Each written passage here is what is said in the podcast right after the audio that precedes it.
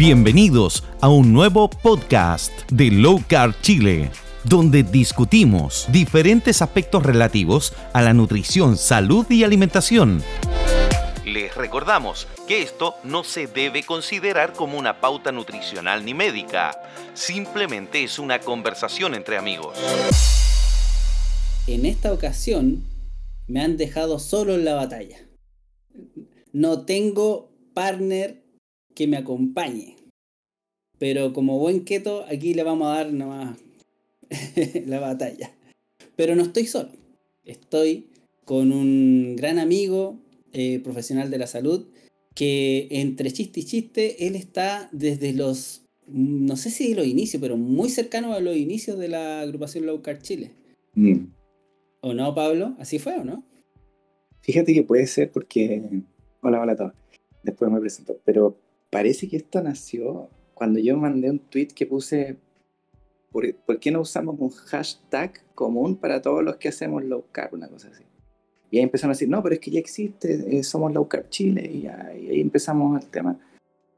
Y, ahí se empezó a como cohesionar la, la, comunidad, primero en Twitter, eh, de ahí Diego tiro saltó, ¿no? Si tenemos un grupo aquí, que acá, y y ahí yo metí a la Anita y ahí se empezó a potenciar. Y ahí dije, no, esto es fabuloso. Así, la, la, el cambio tiene que venir desde la, desde la gente, dije, porque la, la academia demora, demora en cambiar y va a demorar. Sí, llevamos años en esto y ha cambiado así tantito. Sí, y eso, eso puede ser hace dos años, algo así, dos o tres años. Sí. Mm. Em, bueno, les habla eh, Pablo de la Fuente, él es eh, un radiólogo. ¿Se dice radiólogo o médico radiólogo? Ahí me pillo. Médico radiólogo. Médico radiólogo. Él está... Hoy imaginólogo, ahora le dice. Ah, imaginólogo. ¿De imaginación? ¿Eres imaginativo? Totalmente. porque más que nada antiguamente eran solo rayos X y hoy en día son imágenes que se forman con rayos X, resonancia. Eh, ah, ya, perfecto. Son más tipos de energías que uno ocupa.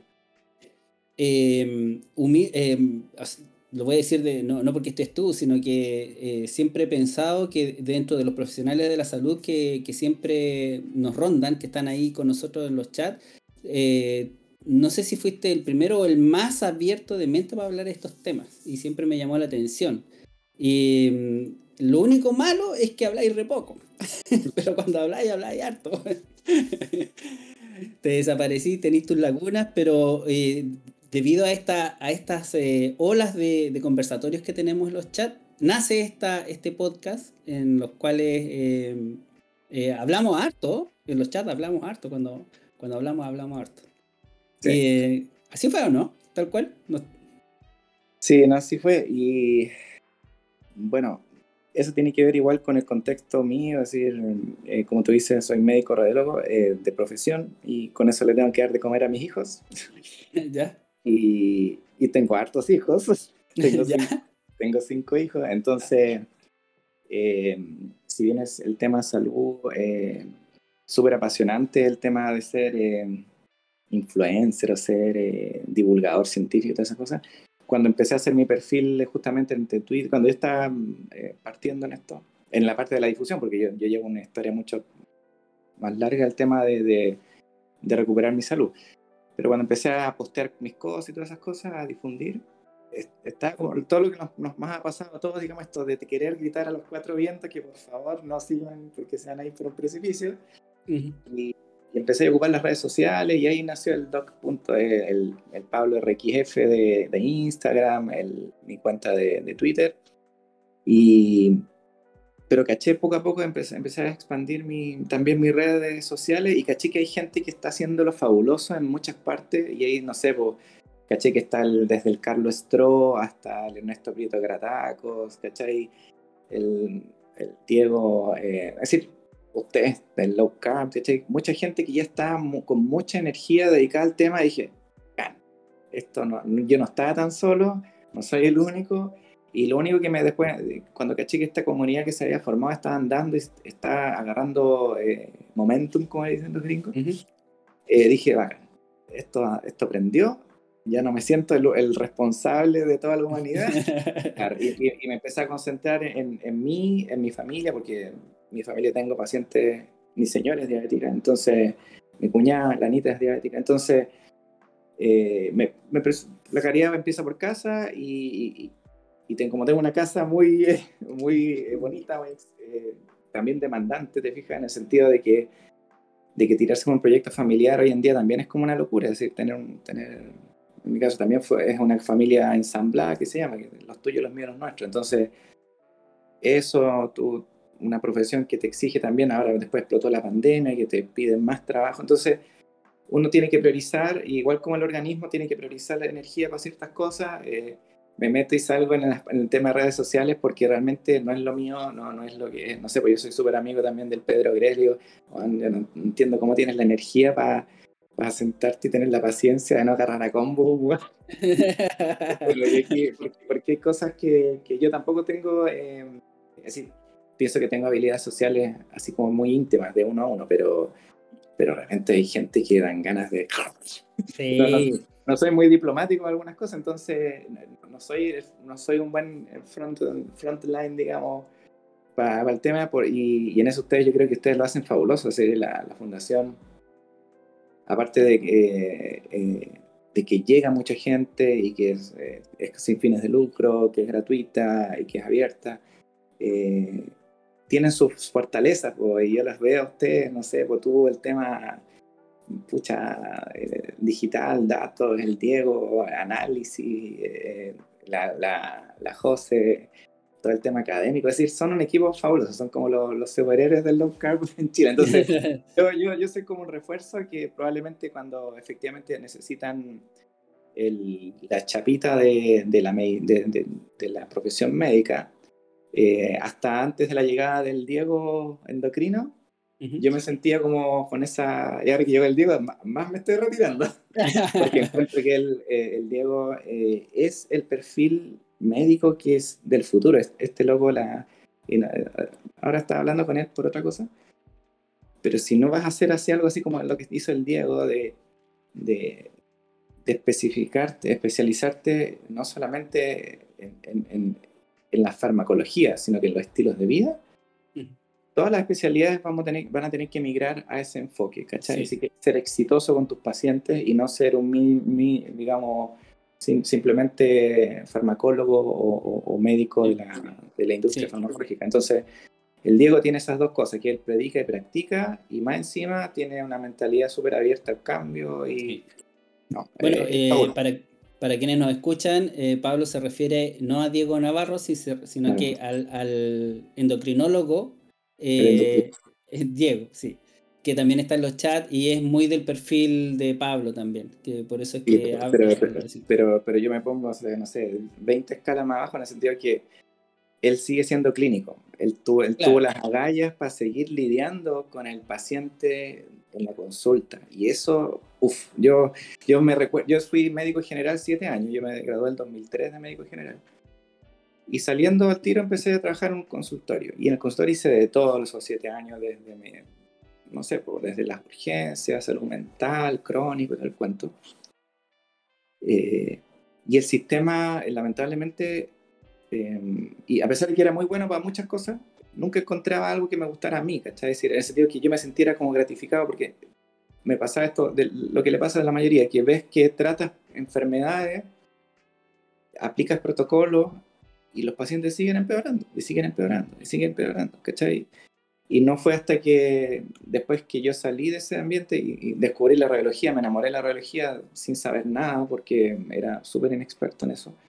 Pero sentía que era una, una, una, una especialidad que yo me entretenía mucho. Entonces por eso la elegí, porque pensando en cosas muy egoístas. Porque justamente la atención de pacientes es, tiene que ser muy eh, generosa, muy empática, muy abierta. Es decir, yo admiro realmente a los colegas que han decidido quedarse en la clínica. porque, porque eso te diste, te diste, cuenta después, ahora con la distancia. Sí, porque resulta que yo, miro para atrás y digo, puta, es terrible. Es decir, eh, eh, eh, somos unos monos con navaja, realmente. Realmente, y, nos, nos, liberan a, esta jungla, a los médicos, con siete años de formación, de los cuales los dos primeros es un bachillerato, que todos debiéramos salir con esos dos años de conocimiento, y recién los, últimos cinco son más de especialistas en la medicina, pero lo, lo, que recibes en esos años de medicina es un entrenamiento, más que nada. Un entrenamiento para lidiar con problemas de, tipificados, tipificados bajo protocolos y una siempre un enfoque más farmacológico y con muy poquitas herramientas lo que es eh, habilidades blandas y, y, lo que son estrategias de cambio de conductas en las personas. Entonces, em, no es cuando recién a, uno como individuo te toca empezar a hacer frente a un problema complejo como una enfermedad crónica, eh, que recién te das cuenta que no tiene las herramientas suficientes. Y empiezas y que, y que me, tomo la hiciste, o no me la tomo. Y que todo lo que, lo que tú pregonaste cuando estabas en, en función, eh, ahí cuando, cuando te pasó a ti, ahí te das cuenta que no funcionaba. así fue. Es, así, es una versión así como... Sí, ¿Cómo mierda le mandé a tanta gente? Yo, yo, yo fui uno de los... Mandé a harta gente a hacer cirugía bariátrica, por ejemplo. Yo era un un, un, un, eh, pronto insulino eh, terapeuta en los diabéticos. Porque el que me, porque dice, no, es que, no hay que tenerle miedo a la insulina, démosle nomás. Y, pero al costo de tener pacientes hipermonitorizados, mis pacientes andaban bien, buena glicemia y guardaban. Entonces, em, eh, o, o, nos mandábamos unas compensatones con de, atención primaria en que ajustábamos fármacos de antihipertensivo, esto y lo otro.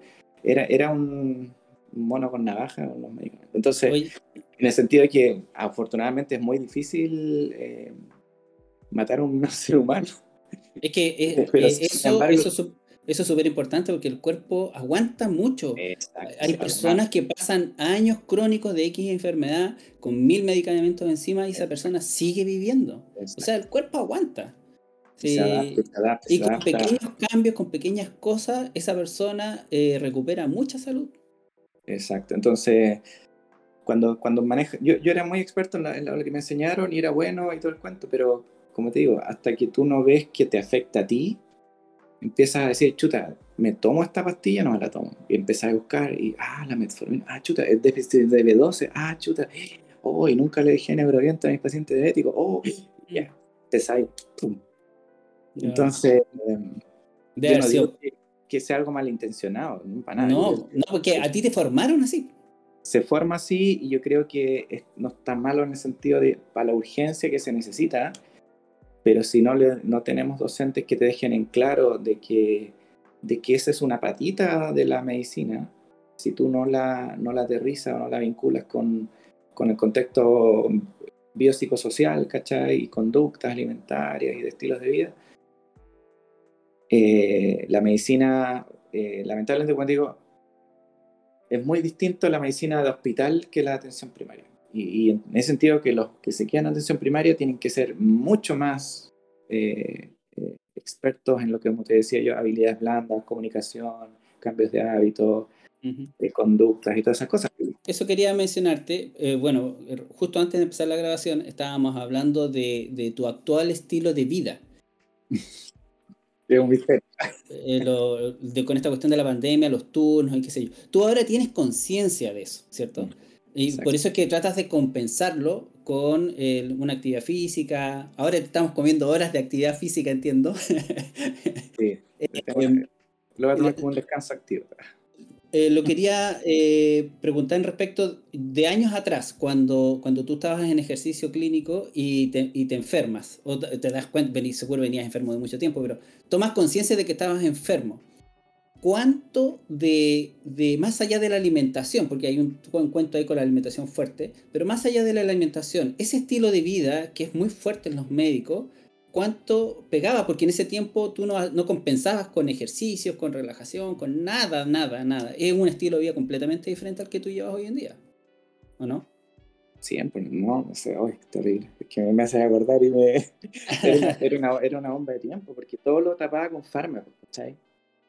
Es decir, em, se te empezó a subir la, la glicemia, eh, metformina, se te empezó a dar colesterol, to, tomabas torvastatina, empecé a tomar aspirina, eh, anorexígenos, ¿para qué decir? Todos. eh, desde la floxetina hasta la sibutramina, pasando por todas las inas y las inaginas. y, automedicándose, aguantando ahí y, viviendo, entre comillas, también es súper importante igual el, que la gente sepa mi, mi, background o mi origen eh, eh, socioeconómico. Yo vengo de una familia súper em, de clase media baja, de, un pueblo chico que es La Unión, que, es casi semi-rural o muy urbano, muy, precario, eh, de una población de, no quiero decir marginal, pero casi, en el sentido de que mm, mis papás ambos son eh, de eh, educación técnica, mi papá fueron la primera generación que pudo ir a, la escuela de sus familias, ¿te fijas? Mm. Entonces hicieron lo mejor que pudieron con lo que tuvieron y eso significó que la mejor decisión que lograron darnos nosotros es que a mí lograron meterme un par de años a un colegio particular pagado de la Unión. Em, y, el, pero siempre, entre comillas, volví a, a, mi, a mi realidad, ¿cachai?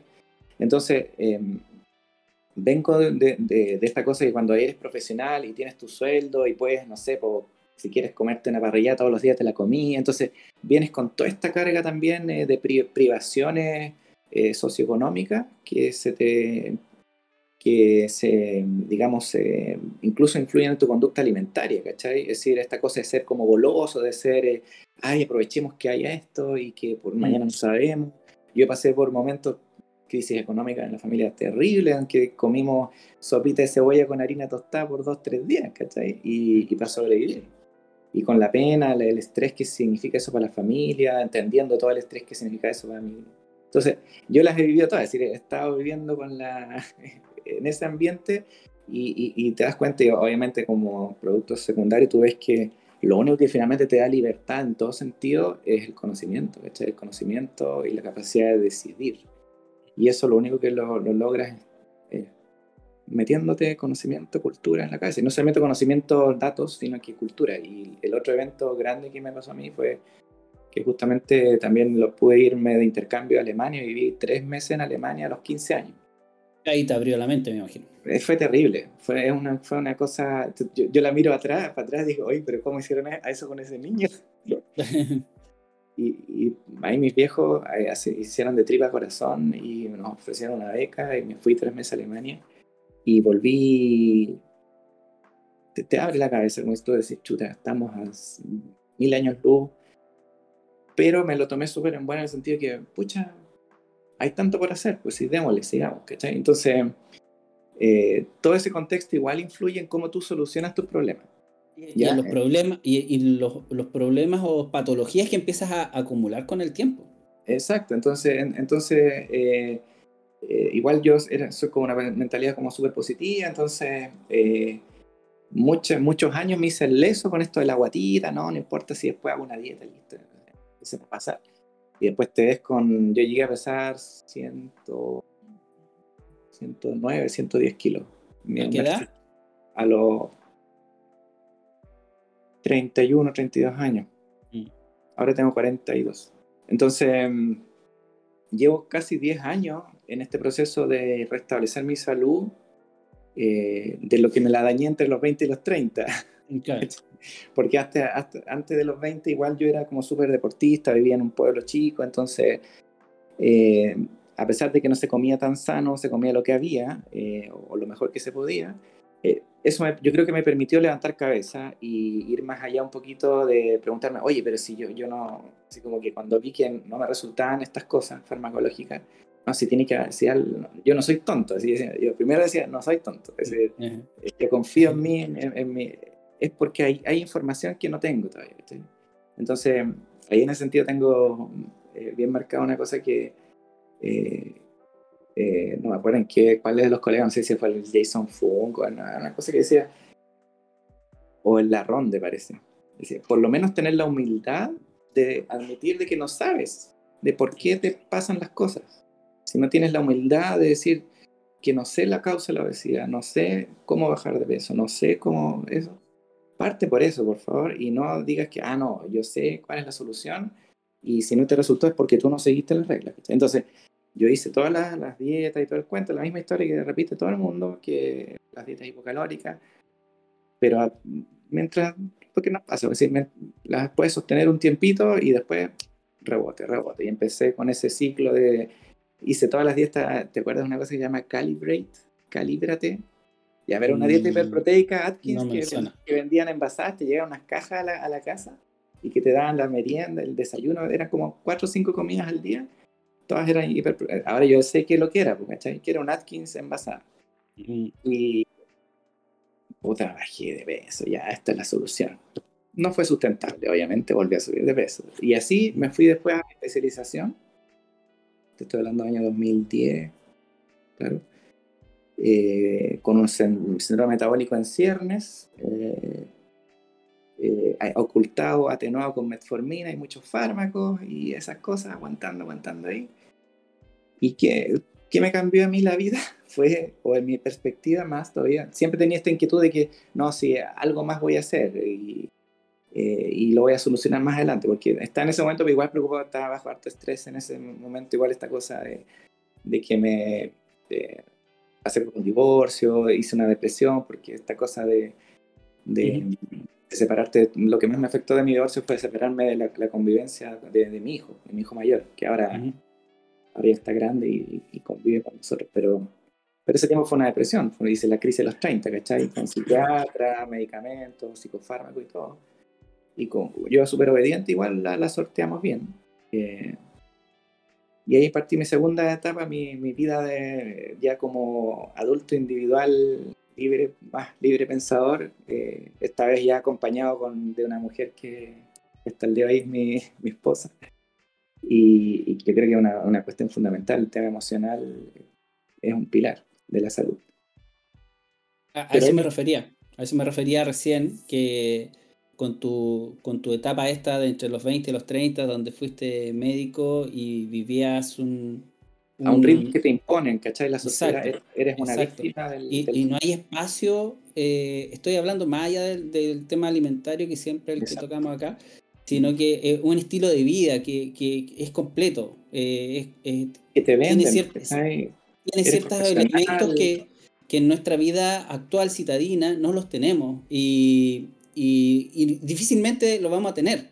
Por eso es que yo te preguntaba, o sea, hacía mención a la conversación que teníamos antes de grabar, de que hoy en día, eh, yo sé que tú lo haces, yo también lo hago, lo compenso de alguna manera eh, con otras cosas. No tanta televisión, más ejercicio, eh, tratar de dormir bien, dentro de las individualidades de cada uno, porque tu caso, por ejemplo, tú, por, por, tu pega de, de, médico tienes que trasnochar, que es algo que no es recomendado. Exacto. Entonces, Exacto, pero, pero como dices tú, arreglado conscientemente, pero si, si, me hubiese pillado con esa mentalidad, no, le pasaría, como digo, tengo muchos colegas muy queridos y que están empezando a, a tener inquietudes, pero que están enfermos ya, que ya están, no sé, pues, con una úlcera, con un con bypass, con, con un stent metido en, las coronarias, y tienen los mismos años que yo, un poquito menos o más. Y como dices tú, esa cosa de, del, hacerte consciente eh, de cómo la salud es multifactorial y que no tiene que ver solamente con los medicamentos, ni, con tu, ni siquiera con tu laboratorio, ni, con tu colesterol. Es un amigo que se nos infartó hace poco es un loco que tiene nunca que tuvo, tiene mejor colesterol que yo, ¿cachai? Entonces, ver que la salud va más allá de eso y, y, y, darte cuenta que no tiene las herramientas, como digo, no es el médico, por lo menos antiguo de mi generación, no se da cuenta o no se dio cuenta hasta que tú te enfermabas. Y así es cuando, eh, como te decía yo, yo en mi caso, eh, a mí me, me, cambió la vida fue cuando en, la especialidad me fui a, una de las pasadas era en Santiago, y como en ese tiempo yo siempre decía que con ejercicio compensaba todo, siempre andaba haciendo algún tipo de actividad física, incluso en mi beca hacía karate, hacía, eh, salía a trotar, muchas cosas. Y lleno de tendinitis, lleno de weas, terrible. Por el peso que llevaba también. Claro, claro. Y, y pero lo que pasó ahí es que cuando estuve en Santiago descubrí en ese tiempo el CrossFit, año 2000, no sé, 2010, 12. Los primeros Fox de CrossFit todavía no eran moda, ¿cachai? Y descubrí eso, no, esto es bacán. Y en el CrossFit aparecía, los crossfiteros siempre como que la vinculan a la dieta paleo. Y ah, no sabía eso. Interesante. porque como que te, te dicen, vive, es como el ejercicio, más la alimentación. Eh, eso, eh, por eso ha, sido tan buen negocio el CrossFit, porque te vienen como igual como un estilo de vida. Y el branding, el branding funciona alrededor de eso. Y, y hice CrossFit, hice paleo. Eh, en ese, era una pasada que hacíamos en Santiago. Ahí estuve, me quedan de lanita.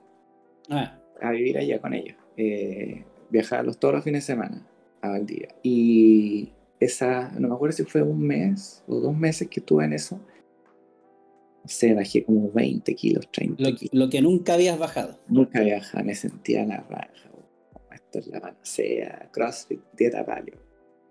Todo el mundo y predicando por ese lado. Y ahí nació el Pablo RXF. Ah, ya, ahora entiendo el nick. El, XF viene de CrossFit y el RX viene de, de rayos, ¿cachai? Sí, sí, Entonces Era, era, un radiólogo crossfitero con vida paleo. Y me fue muy bien. Pero, pero ¿qué pasó ahí?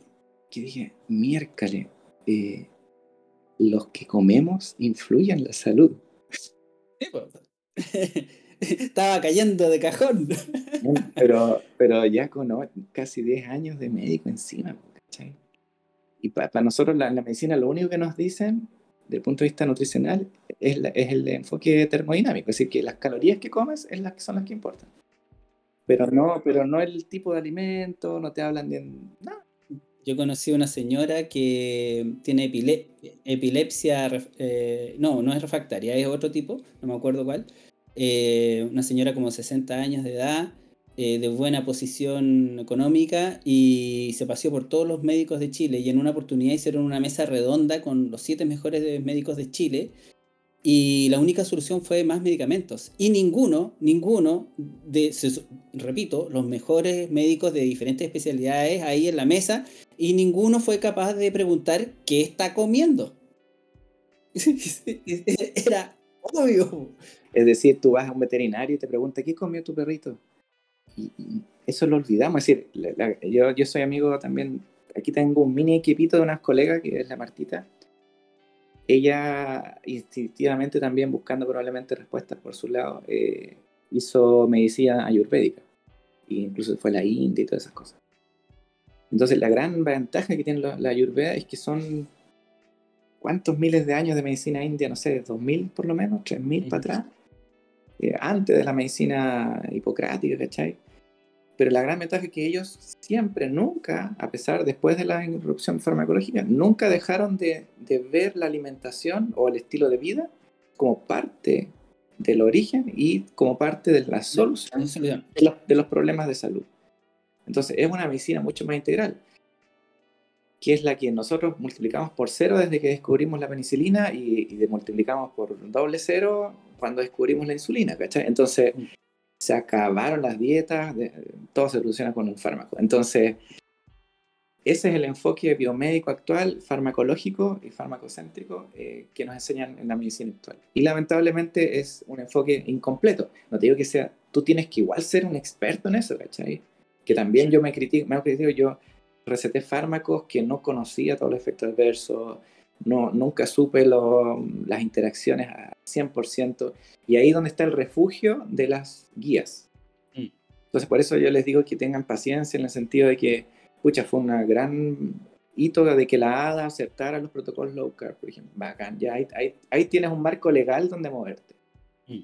Sin, sin, miedo, digamos, y eso hemos llamado para todos los colegas que son clínicos todavía, no tengan miedo a utilizar esta, esta herramienta puede que no le sirva a todos y que, y que tenga que hacer ajustes y que el Diego también nos ha hecho clase de decir cuándo no hacer low carb, cuándo no hacer este enfoque tan estricto.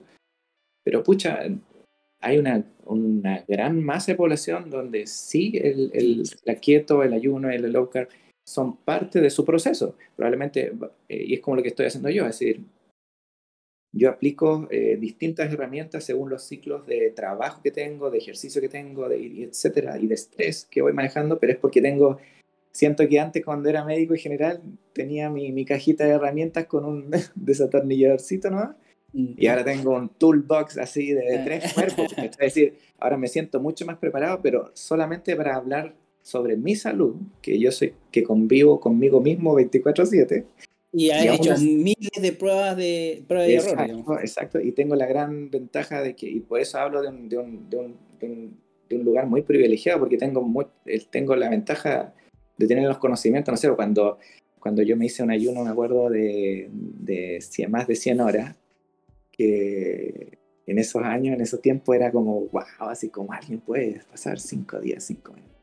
Y no, no te explico así. Eh, pero tener la seguridad de, es como, no sé, eh, que tienes el conocimiento suficiente para estar atento a las señales de alerta real, ¿cachai? Y, por eso entiendo que la gente, entre comillas, tiene miedo, tiene que ir con precaución, que se, se le baje el azúcar, que se le suban las cetonas, que es cierto. Porque son, es algo muy difícil de entenderlo por la gran brecha de conocimiento que existe en, la población en general.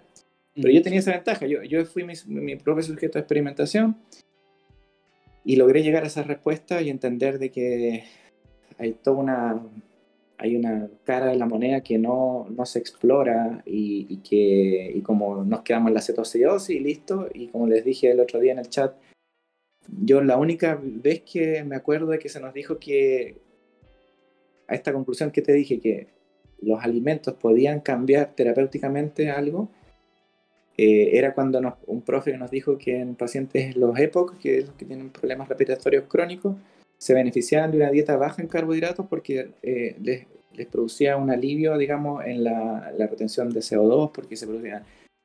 Había todo un tema metabólico y respiratorio finalmente que tú, a ti te disminuye la, la, hipertensión pulmonar, eh, todos los beneficios que, que que nosotros sabemos ahora, pero que para la gente, porque parece que surgió una pregunta de una chica que tenía, si un paciente que tenía asma podía ser, o alguna enfermedad crónica respiratoria podía ser low carb o keto. Y le dije, es la única indicación que a mí me acuerdo que me enseñaron de que, de que haya escuché hablar de la dieta cetogénica. Pero ni siquiera en este, ni siquiera hoy por hoy, porque cuando tú ¿eso te pasó en qué año? ¿En el año 2099 por allá?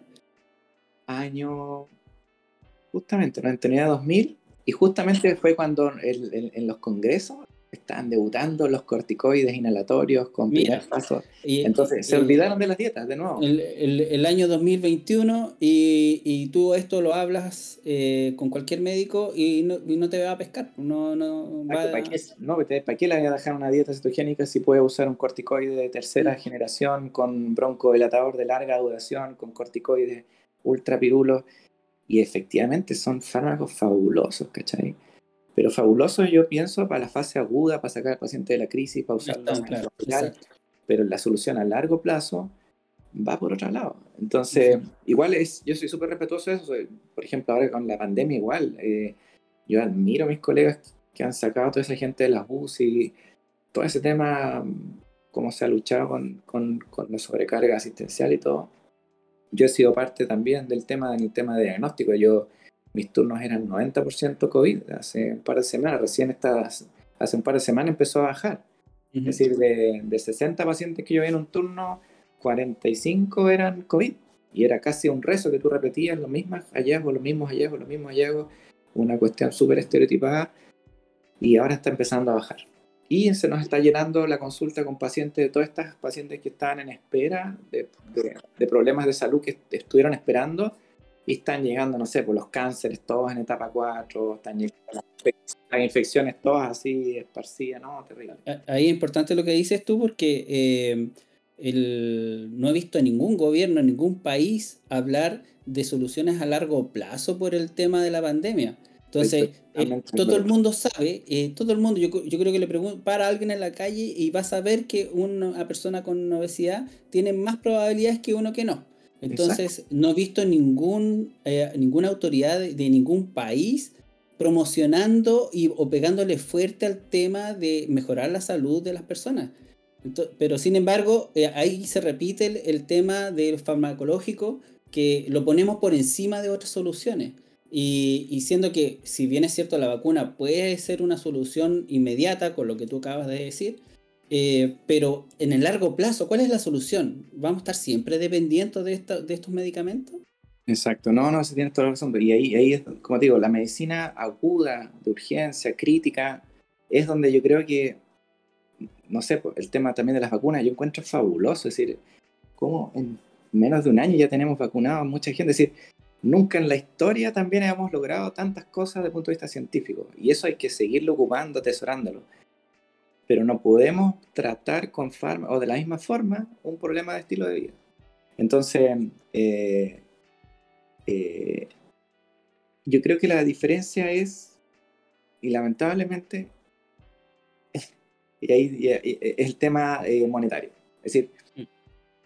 tú no puedes, es decir, tiene que ver con un poco con el estilo de vida o, de la sociedad actual de, la inmediatez. ¿ya? Entonces, eh, como digo, si bien una cirugía bariátrica o un fármaco eh, va a producir una baja de peso rápido y todo el cuento, a largo plazo, eh, lo único que te va a proteger son estilos de vida saludables. Pero nadie se ha sentado a ponerse de acuerdo cuáles son los estilos de vida saludables porque es una caja de gato y hay muy poca gente que profite de eso, lamentablemente. No sé si me entendí. Sí, claro las investigaciones van lento, los grandes proyectos, por ejemplo, ahora como el, como el, como el VIRTA, yo creo que por ahí va la cosa. O como lo que están haciendo ustedes con el low carb, en que tú logres juntar poblaciones que voluntariamente entreguen sus datos y logren evidencia de que efectivamente que para esta población va a ser útil esto. Eh, pero si lo mismo que hace el Pedro Grés, es decir, él ha tratado de llegar, oye, lo único que él quiere es que hemoglobina glicosilada gratuita para Chile tremendo impacto. ¿Por qué? Porque vaya a bajar el umbral de diagnóstico. En vez de estar diagnosticando diabetes con glicemia, vaya a estar diagnosticando con hemoglobina glucosilada y vaya a meter al saco, como dices tú, al 70% de la población de Chile. Entonces, ahí va a ser un problema probablemente, como dices tú. La pandemia de la obesidad la teníamos de antes. Y todos, y, todos trataban de profitar de la tetita de la pandemia, de la obesidad. Y, ahí dijiste algo ahí em, eh, que pasó con la hito, y es que muchas soluciones en la salud de las personas son gratis. No, no, yo creo que la mayoría. No son las muchas, casi todas. Casi todas. Dormir mejor, hacer ejercicio, tomar sol, salir al aire libre, caminar. ¿Qué más, qué más barato que eso? Ayunar.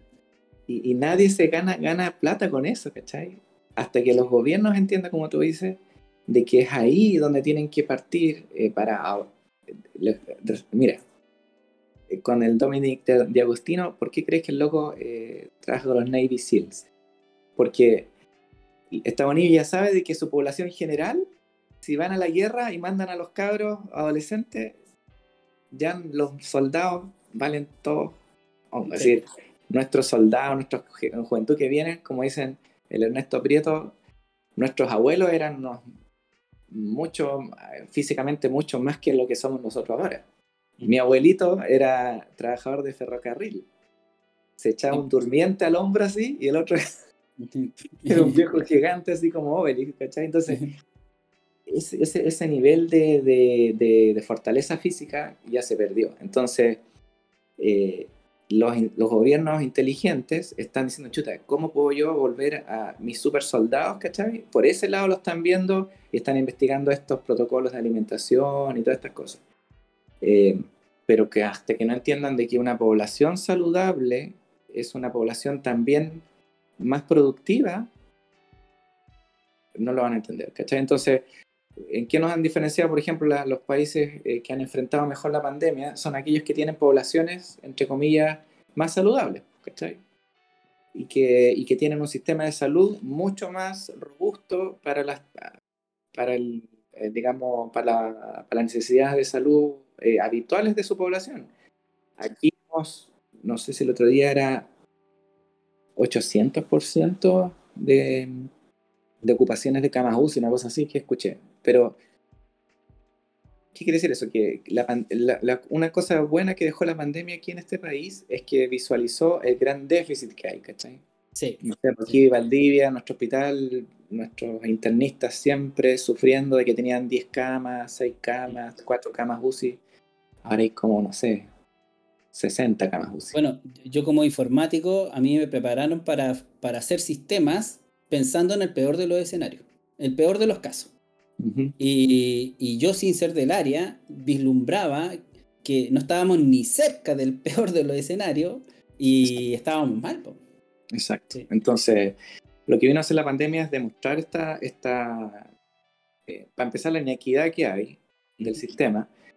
Me pareció fantástico esta cosa de que una de las cosas buenas también del, del estado de excepción es que de poner al servicio el sistema privado a la salud pública me parece genial también. De que, de que te permita, digamos, decirle a la clínica, oye, usted tiene 10, 10 camas UCI, póngala al servicio. esas son cosas que tienen que activarse. Pero cuando pase la pandemia, tenemos que, no podemos volver a que, si mi hospital ahora tiene 60 camas, no puedo después de la pandemia reducir a las 10 que tenía antes. Me tengo que quedar por lo menos con 40, con 60, ojalá las 60.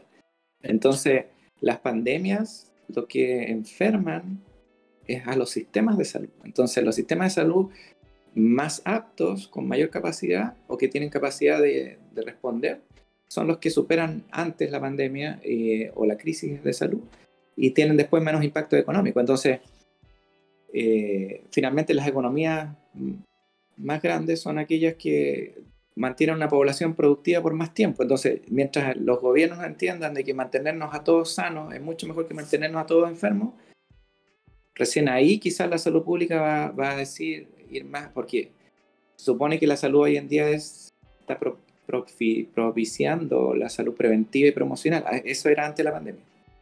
Con mucho énfasis en la salud, en la salud familiar, etcétera recién se estaban empezando a formar más médicos de familia y justo ahí vino la pandemia.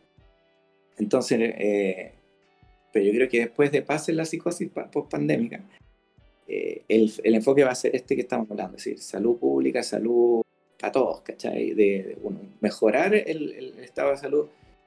Obviamente la obesidad es un síntoma, ¿no?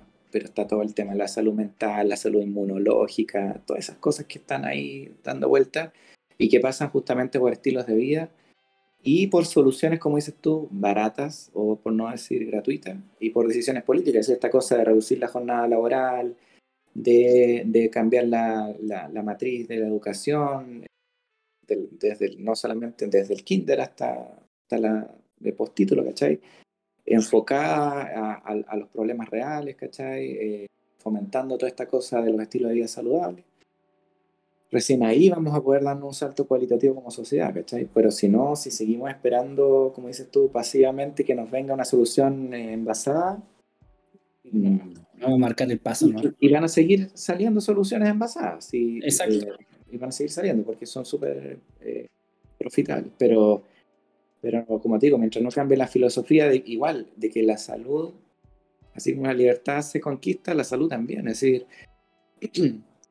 pasivamente podemos tener una genética muy, muy, muy la mejor del mundo, pero te la puedes fregar igual. Entonces, y al revés, puedes tener una genética.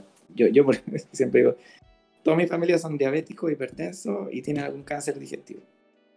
por de parte de, mi papá. Y por parte de mi mamá, em, eh, las cosas como degenerativas, osteoarticulares, todas esas cosas.